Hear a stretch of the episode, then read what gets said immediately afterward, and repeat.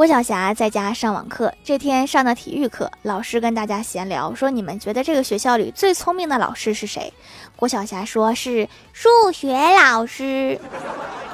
有的同学说是语文老师，也有说英语老师。然后他们体育老师说都不是，最聪明的是我，因为我和他们拿一样的工资，但是我可以整天打球，在外面玩儿。你确定是一样的工资吗？其他的老师业余时间是可以补课赚外快的。